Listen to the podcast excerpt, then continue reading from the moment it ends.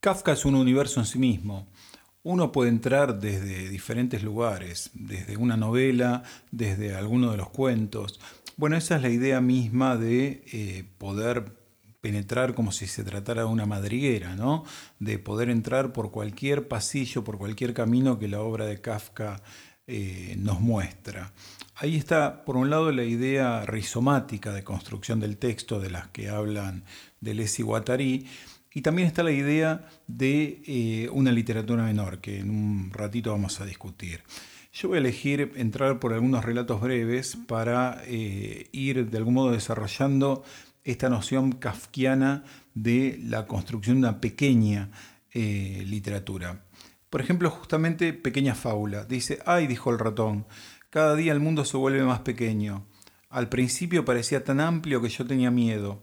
Corría más lejos y me sentía feliz de que al final pudiese ver a lo lejos paredes a derecha e izquierda. Pero estas largas paredes vienen a juntarse tan rápidamente que ya me encuentro en la última pieza, y ahí, en el rincón, está la trampa en la que caigo. Tienes que correr en otra dirección, dijo el gato, y se lo comió. Bueno, fíjense acá justamente cómo esa eh, antítesis que se produce entre el gato y el ratón y en la misma construcción de la fábula, desarrolla una idea laberíntica de lo que sería el texto, ¿no? O sea, el texto como laberinto que conduce a ningún lado, o que conduce en todo caso al fin, o que conduce a una paradoja de la cual es muy difícil salir. De hecho, el punto es que eh, esa paradoja que de algún modo está en el título, pequeña fábula, no se resuelve como tal. ¿Por qué? Porque si bien los personajes son justamente un gato y un ratón, y uno podría pensar que en una fábula los personajes tienen que ser necesariamente animales y por lo tanto respeta de algún modo la estructura del género, sin embargo no hay aquello que la fábula requiere, que es una moraleja. O sea que el texto de algún modo destruye la idea de moraleja. Eh, y al destruirla destruye la misma noción de fábula, se vuelve un texto autoparódico. Y la cuestión sería, ¿qué es correr en otra dirección? ¿A qué llamamos correr en otra dirección? Exactamente. No solo dentro de una fábula, no solo dentro de un laberinto, sino si lo pensamos textualmente, ¿no? Como si el texto fuera un lugar, un territorio, un territorio que construye eh, diferentes caminos, ¿sí? que construye diferentes sendas y en la cual tenemos que elegir una senda u otra. Y esa senda eh, que elegimos de algún modo nos conduce en este caso al final. Dicho de otra manera, ¿cuál sería el final que busca el personaje? ¿Cuál sería el final que busca el lector? Bien, otro texto interesante para trabajar esto es la partida. La partida dice así, dice, ordené me trajeran del establo mi caballo. El sirviente no me entendió. Fui yo mismo al establo, ensillé mi caballo y monté en él. Oí una trompeta que sonaba en la lejanía, pregunté a mi siervo qué significaba eso. Él no sabía y nada había oído. Ante el portón me preguntó, ¿Hacia dónde cabalgas? No sé, le respondí.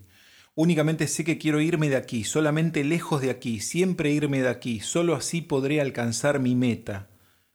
¿Conoces entonces tu meta? preguntó. Sí, respondí, ya lo he dicho, lejos de aquí, esa es mi meta. No llevas provisiones de comida, me dijo. No necesito, dije. El viaje es tan largo que necesariamente pasaré hambre si no me dan algo en camino. Ninguna provisión de comida puede salvarme. Felizmente es un viaje en verdad tremendamente largo. Nuevamente, ¿no? Fíjense cómo en este caso una construcción que podríamos llamar cuasi alegórico otra vez, ¿sí? Un sirviente con un señor, el señor tiene que cabalgar, supuestamente lejos, no sabemos exactamente a dónde, lo único que sabemos es que parte, que se va, y que esa partida de algún modo no tiene ninguna necesidad salvo la partida misma, el derrotero mismo del camino que lleva hacia un no lugar, hacia una utopía, diríamos nosotros, o sea, hacia algo directamente eh, inexistente en lo que podríamos llamar el porvenir del sujeto que, que protagoniza la historia, ¿no? O sea, esta cuestión kafkiana, y fíjense otra vez la, adjetivación muy, muy, eh, muy vacua, ¿sí? muy pequeña justamente, una adjetivación que eh, de algún modo vuelve el texto desprovisto prácticamente de cualquier adorno, ¿sí? lo hace muy potente. También su brevedad, ¿no? la brevedad también construye esa potencia. Eso también, como vamos a ver, es una de las características de lo que llamaríamos la literatura menor, ¿sí?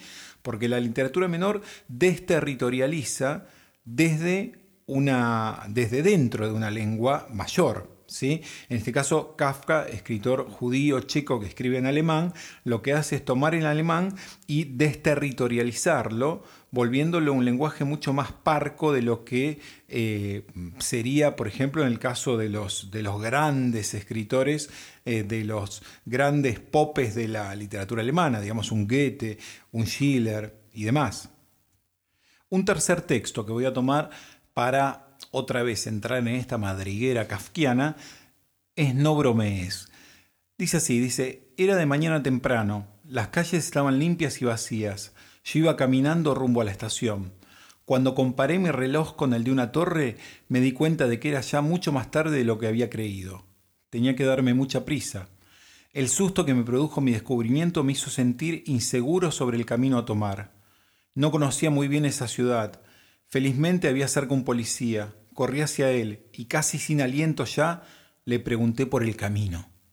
El policía sonrió y me dijo, ¿Y quieres que yo te enseñe el camino? Sí, dije, ya que solo no puedo dar con él. Vamos, hombre, no bromees, vamos, dijo él, y se dio vuelta con el ímpetu de quien no quiere dejar ver su risa.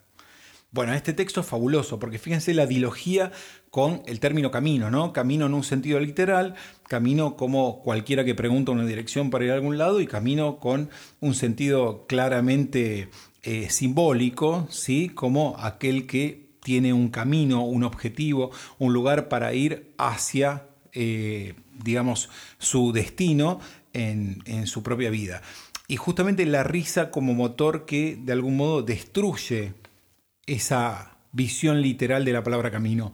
Pero volvemos a lo mismo, camino no está aquí eh, adjetivado, no está construido como un término barroco que remite a una polivalencia y una multiplicidad de significados, sino que simplemente es un término despojado, otra vez desterritorializado, y justamente ese despojo de la palabra camino es la que la vuelve eh, inmanente para darle el sentido al texto o los sentidos al texto, ¿no? Y de algún modo resignificar ese título por el cual partimos, no bromees, porque en principio quien cree que tiene un camino, quien cree que puede llegar a una meta, supuestamente para este policía del cuento, está bromeando, está burlándose. De hecho, la pregunta sería, ¿de quién se burla? ¿Se burla de sí mismo? ¿Se burla de los demás? ¿Se burla del destino? ¿Se burla del fatum? No sabemos exactamente de quién se está burlando o de qué se está burlando, pero sí sabemos que construye una burla. Deleuze y Guattari van a decir que una literatura menor es una literatura no hecha en un idioma menor, sino aquella que una minoría hace dentro de una lengua mayor. Y la primera característica de este tipo de literatura es un fuerte coeficiente de desterritorialización. Aquí tenemos un término clave para entender el concepto de literatura menor. Desterritorializar, porque fíjense que la literatura mayor, pongamos este término entre comillas, lo que hace es territorializar o reterritorializar, ¿sí? volver a poner el, el concepto, volver a poner el texto, volver a poner la historia, volver a poner los temas y los tópicos dentro de los parámetros de esa literatura ya lograda, ¿sí? la gran literatura alemana o la gran literatura española o la gran literatura francesa, lo que sea. ¿no? En cambio, la literatura menor lo que hace es desterritorializar, sacarlo justamente o sacar a la literatura de ese lugar cómodo en el cual de algún modo todo cierra y todo adquiere una interpretación más o menos canónica. Esa sería la primera característica. La segunda característica de las literaturas menores, dicen Deleuze y Guattari, es que en, en ellas todo es político. ¿Sí? Todo, absolutamente todo, es político. ¿Por qué? Porque en las literaturas grandes, en las literaturas mayores, eh, el problema individual, el problema eh, familiar, conyugal, existencial, ¿sí? tiende a unirse con otros problemas que no son menos individuales dejando en el medio, digamos, una especie de, ambiente o trasfondo social que eh, no da cuenta, ¿sí? sino más que de estas cuestiones individuales o existenciales. Pensemos por caso en una novela clásica como Madame Bovary de Flaubert, ¿no? No parece ahí que el problema devenga en un sentido político, sino que parece más bien un problema existencial individual que en todo caso genera un ambiente, genera un ciclo eh, social. Pero la literatura menor es totalmente diferente. ¿sí? Dicen Deleuze y Guattari que su espacio reducido hace que cada problema individual se conecte de inmediato con la política. El problema individual se vuelve entonces más necesario, indispensable, agrandado en el microscopio, cito textualmente, ¿no? ¿Por qué? Porque es un problema muy distinto, es un problema que se remueve, es un problema que sacude en su interior, ¿no? Entonces, de algún modo, el, el, problema del individuo, el problema del sujeto, el problema de la existencia pone en crisis ya cuestiones políticas mayores, ¿sí? que construyen otro tipo de relaciones económicas, ¿sí? comerciales, burocráticas, eh, jurídicas, etc. Bien, y en relación con esto tenemos una tercera característica de la literatura menor, que es justamente que todo adquiere un valor colectivo. ¿sí? O sea, porque en una literatura menor no abunda el talento, ¿sí? O sea, no se dan las condiciones para una enunciación individualizada, que es la enunciación de autor, digamos, de tal o cual maestro, ¿no? La enunciación de Goethe, por ejemplo, sino que en realidad la enunciación pasa a ser una enunciación, una enunciación de carácter eh, colectivo, ¿sí? Lo que el escritor dice se vuelve una acción colectiva y lo que dice es necesariamente político incluso si los otros no están de acuerdo. ¿eh? Entonces el campo político contamina cualquier tipo de enunciado. La literatura es justamente la que va a hacer, ¿sí? o va a producir, mejor dicho, una solidaridad activa.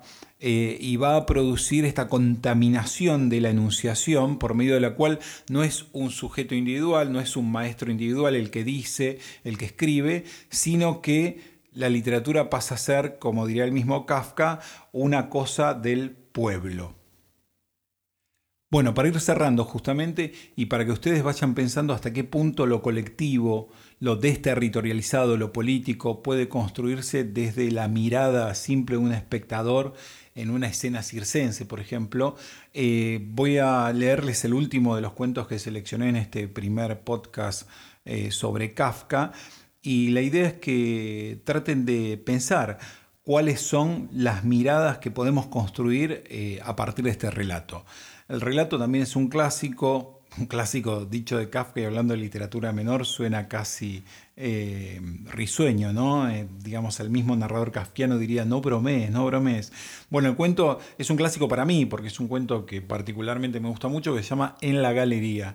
y dice así, si una débil casi tísica caballista, fuese obligada por un implacable director látigo en mano y un público incansable a dar vueltas ininterrumpidamente por la pista sobre un caballo lanzado a la carrera, repartiendo ininterrumpidamente besos y haciendo reverencias, y si este juego ofreciese perspectivas de prolongarse en un gris futuro, siempre con el incesante zumbido de los ventiladores y de la orquesta, y acompañado por los aplausos que pasan y vuelven y que en realidad hacen el efecto de martinetes, quizás entonces un joven espectador de la galería bajase las largas escalinatas que cruzan todas las localidades, se largase a la pista e imponiéndose a las marchas de la siempre complaciente orquesta gritase ¡Alto!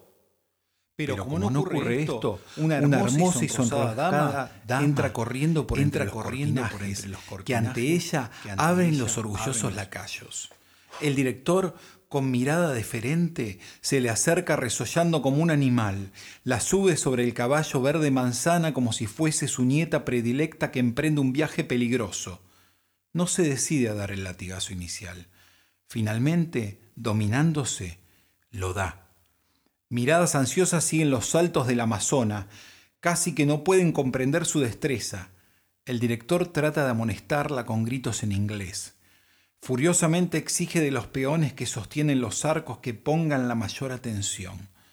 Con los brazos en alto, suplica a la orquesta que haga silencio antes del gran salto mortal.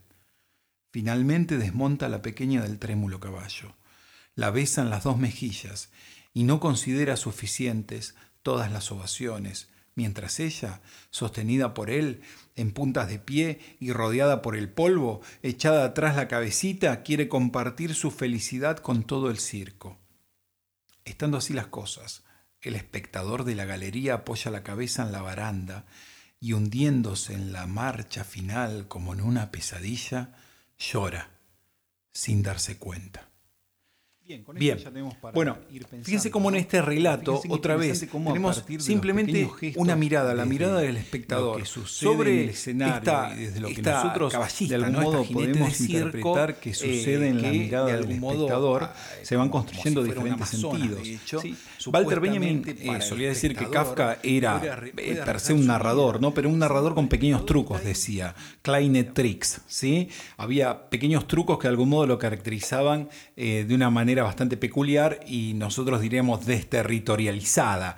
Uno de ellos es la disolución del acontecer en lo gestual, O sea, la disolución de aquello que sucede en los gestos, porque los gestos de las figuras kafkianas, de estos personajes que van apareciendo en el escenario, lo que hacen es interrumpir los acontecimientos y de algún modo solo interrumpen los acontecimientos, no, no tienen un significado simbólico eh, preciso, no hay certeza en los gestos, no sabemos exactamente qué significan, simplemente lo que hacen es marcar diferentes hitos ¿sí? en los acontecimientos.